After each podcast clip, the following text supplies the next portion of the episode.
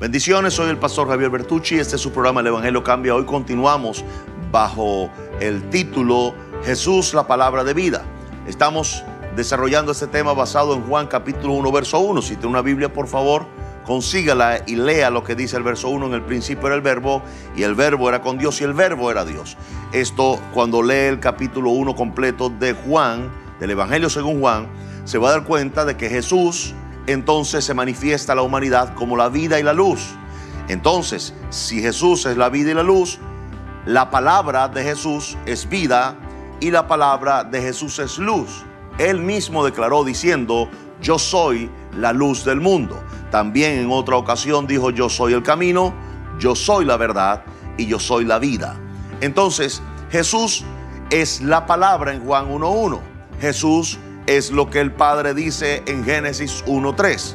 Pero luego, más adelante, usted hallará que esa palabra se hace carne. Pero el hecho de que se haga carne no indica que pierde su deidad o pierde su posición de hijo de Dios, solo que se humilla a un cuerpo humano.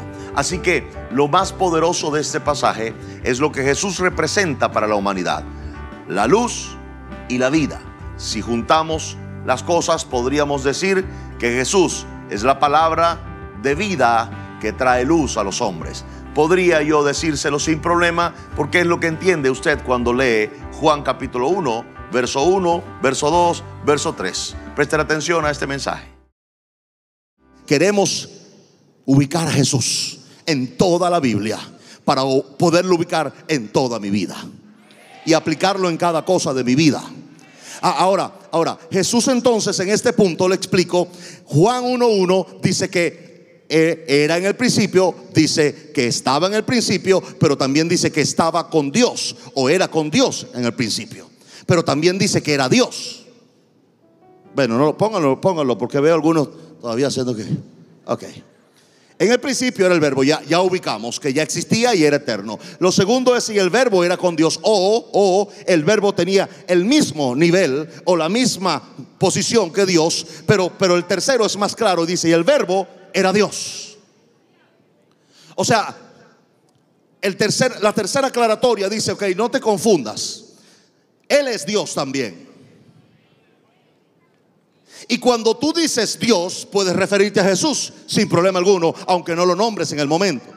E, eso es, también quiero aclararlo. Cuando los budas, budistas dicen Dios, se refieren a Buda, porque eso es lo que está en su mente y corazón cuando ellos hablan de Dios. Cuando alguna otra religión dice, los musulmanes dicen Dicen Dios, se refieren a Alá o, a Mahoma o al Dios de Mahoma. Pero cuando usted y yo decimos Dios, nos referimos específicamente a aquel que nos trasladó de las tinieblas a la luz admirable. Y esa persona es Jesús. Cuando yo digo Dios, es Jesús. Y aquí esto me da absoluta autoridad para yo decir, honro a Dios, amo a Dios, sirvo a Dios. Y si alguien quiere saber cómo se llama mi Dios, se llama Jesús.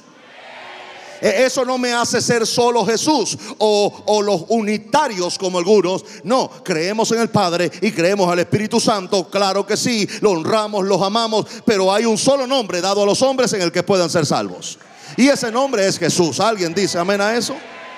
Ok, ahora teniendo claro, entonces para que todo el mundo pueda eh, conocer de Jesús, amar a Jesús, pero estar firme en la fe en Jesús, como dice mi Biblia, hay que entonces ubicar a Jesús como parte de mi fe y sin ningún tipo de miedos, temores o confusiones. Jesús es mi Señor, es mi Dios, Señor y Salvador. Y no hay ningún hueco en esa confesión. Jesús era desde antes y en el principio estaba. Cuando eso indica que Jesús, Jesús estuvo en la creación o en la recreación o, o en la recreación y en la creación del hombre. Ahora, lo que me llama la atención en Génesis 1.1 es que aparece Dios. Pero Juan 1.1 dice que era Dios. Pero también sé que hay un Padre. También sé que hay un Espíritu Santo. Pero el verso 1, capítulo 1 de Génesis no me habla, ni el verso 2 me habla de quién es Jesús hasta ese momento. Por eso me llama la atención que el Espíritu Santo le dice a Juan, no ponga Jesús, pon el verbo.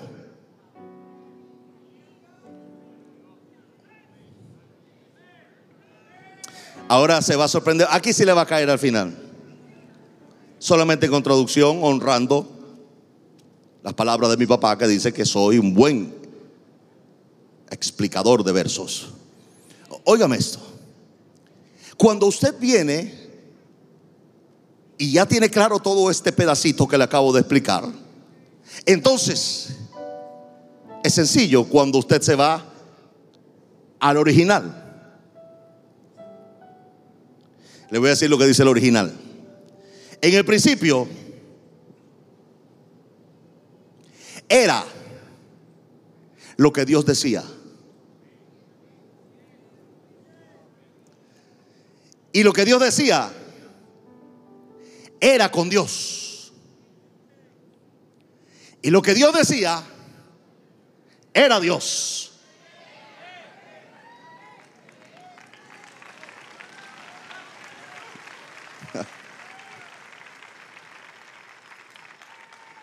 Ahora podría brincar al verso 4 y decir, en él estaba la vida y la vida era la luz de los hombres.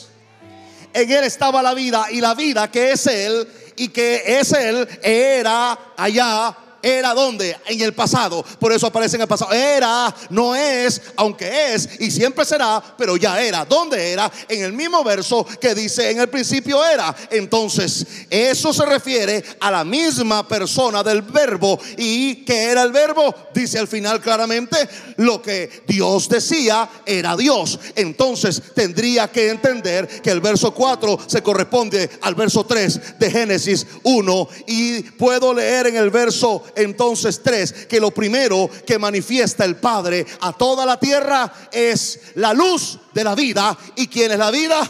Jesús es la vida, pero ¿quién era Jesús? Jesús era lo que Dios decía, porque eso era lo que dice el verso 1 del capítulo 1 de Juan, que en el principio era lo que Dios decía y lo que Dios decía era con él y lo que Dios decía era Dios.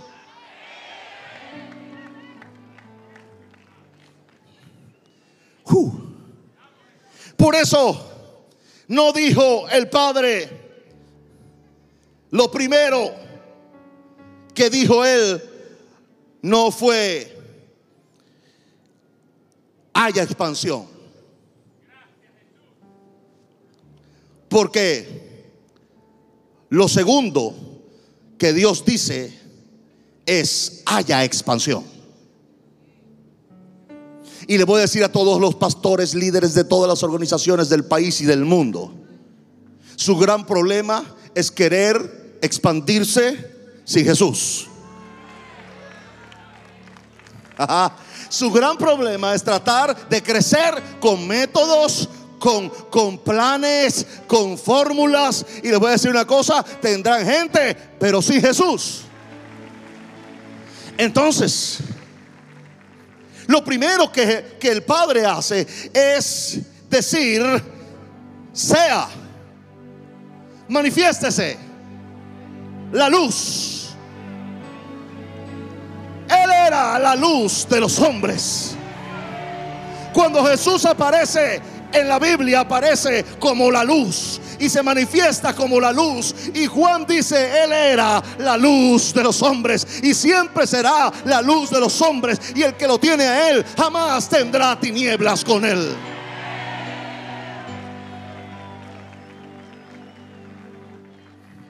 Aleluya. Sea, manifiéstese la luz. Y lo segundo es haya expansión. Y yo prefiero, óigame, crecer con Jesús que crecer sin Él.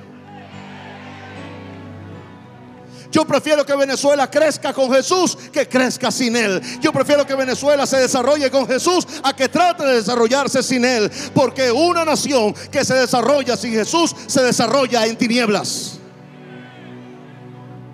Pero una nación que abraza a Jesús como su Señor va a desarrollarse. Y, y óigame, aunque hoy tengamos cualquier problema, cualquiera que abrace a Jesús empieza a tener un desarrollo hacia lo mejor, pero en luz. Él entonces era en el principio lo que Dios decía. Por eso, por eso, por eso lo primero que él dice se manifiesta es la luz, pero después que la luz aparece, esa luz se convierte en el creador de todo lo que existe. Y eso me bendice tanto porque yo sé que sea lo que sea que mi corazón desea pueda ser creado por Él. Alguien dice amén a eso. Diga conmigo, mi milagro va a ser creado por Él porque todas las cosas por Él fueron hechas.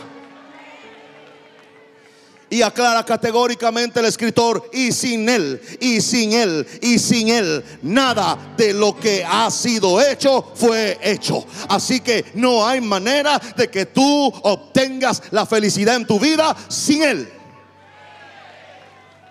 Por eso no importa cuánto dinero tiene la gente en la calle o cuántas cosas logren y, satisfagan su corazón, siempre están vacíos, buscando otra cosa. ¿Por qué? Porque nada de lo que están haciendo está Jesús y sin Él nada de lo que está hecho fue hecho. En otras palabras, todo lo que se hace sin Jesús no existe en el plano espiritual. Oh Padre Santo, eso es poderoso. Alguien haga algo para eso porque eso es muy poderoso lo que acabo de decir. Nada de lo que se hace sin Jesús existe. Jesús es la luz. Diga conmigo, Jesús es la luz.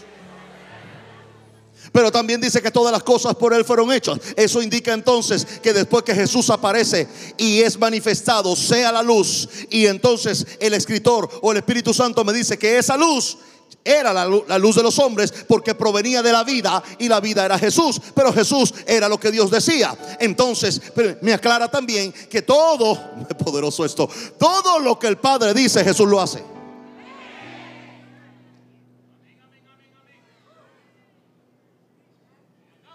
Porque no he venido para hacer mis obras, sino las obras del que me envió.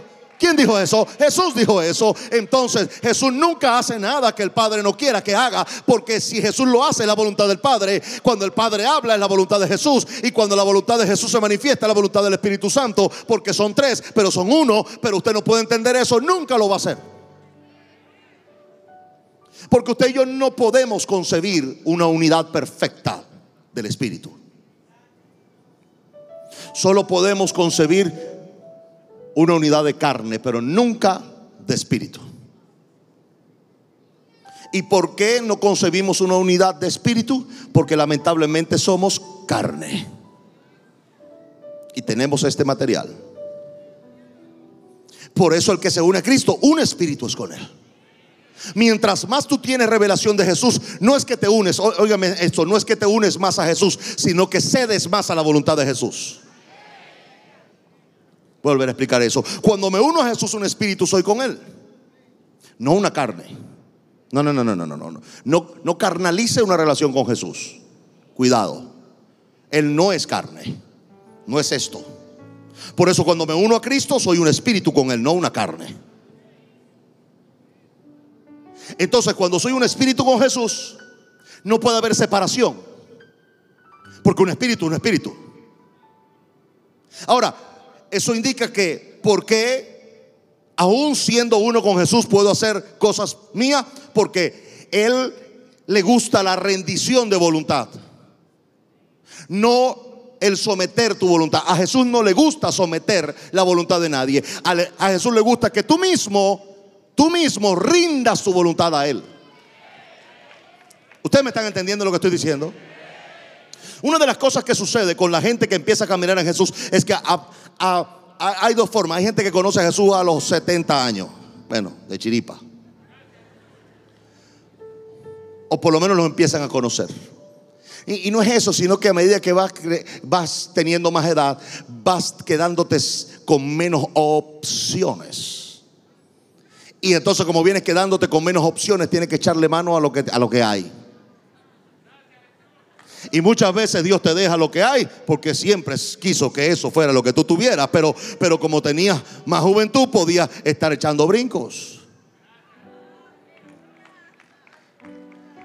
Mientras más tengas revelación de Jesús, Óigame eso, lo que va a pasar. Más te unirás a Jesús para hacer su voluntad, pero más aún tendrás más actitudes de Jesús dentro de ti, como el perdón. Difícilmente cuando tú tienes más revelación de Jesús, alguien te ofende. Me gusta eso. Alguien que tiene revelación de Jesús o empieza a tenerla, le pueden decir ombligo verde, le pueden decir mangélico, le pueden decir esto, aquello, lo otro, le pueden decir lo que le dé la gana que le diga. Usted no se ofende. ¿Por qué? Porque no tengo un corazón que tiene o puede ser ofendido. Porque aunque en el momento te puedas sacudir y te aires, de repente se manifiesta la naturaleza del Espíritu que hay en ti, que es de Cristo. Y, ¿sabe qué dice? ¿Sabe que yo te perdono? Tú no puedes ofenderme a mí porque mi corazón está lleno de amor y no está lleno de intereses u odio. Así que no tienes la capacidad de ofenderme.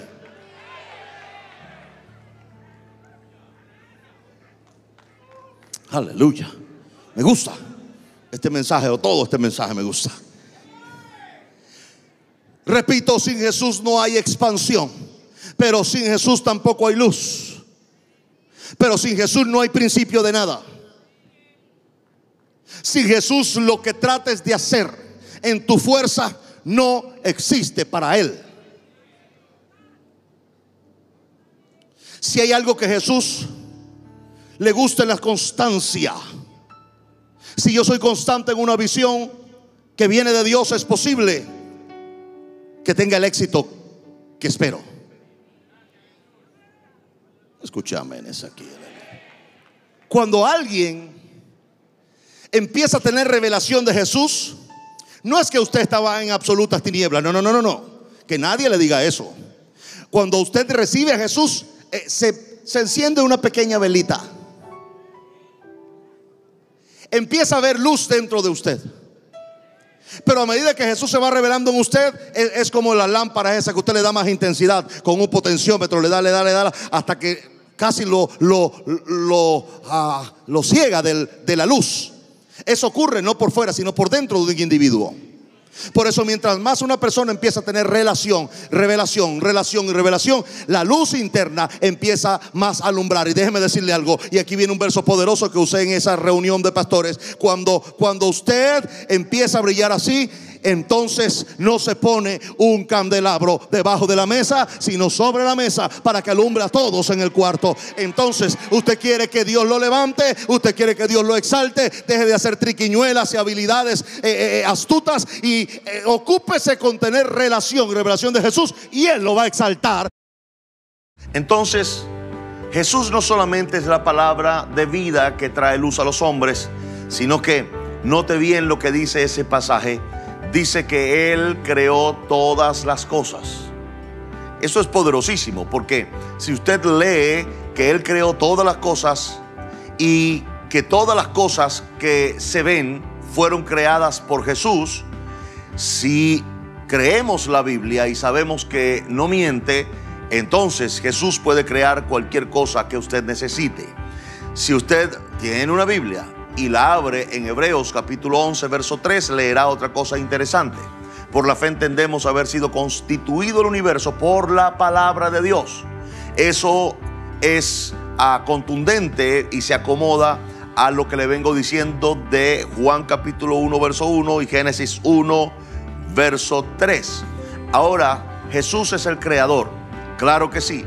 La palabra crea todas las cosas. Es lo que dice Hebreos 11, verso 3. Todo el universo, óigame bien, no solamente la Tierra, no solamente los planetas que conocemos de nuestra galaxia, sino todo el universo fue creado por la palabra.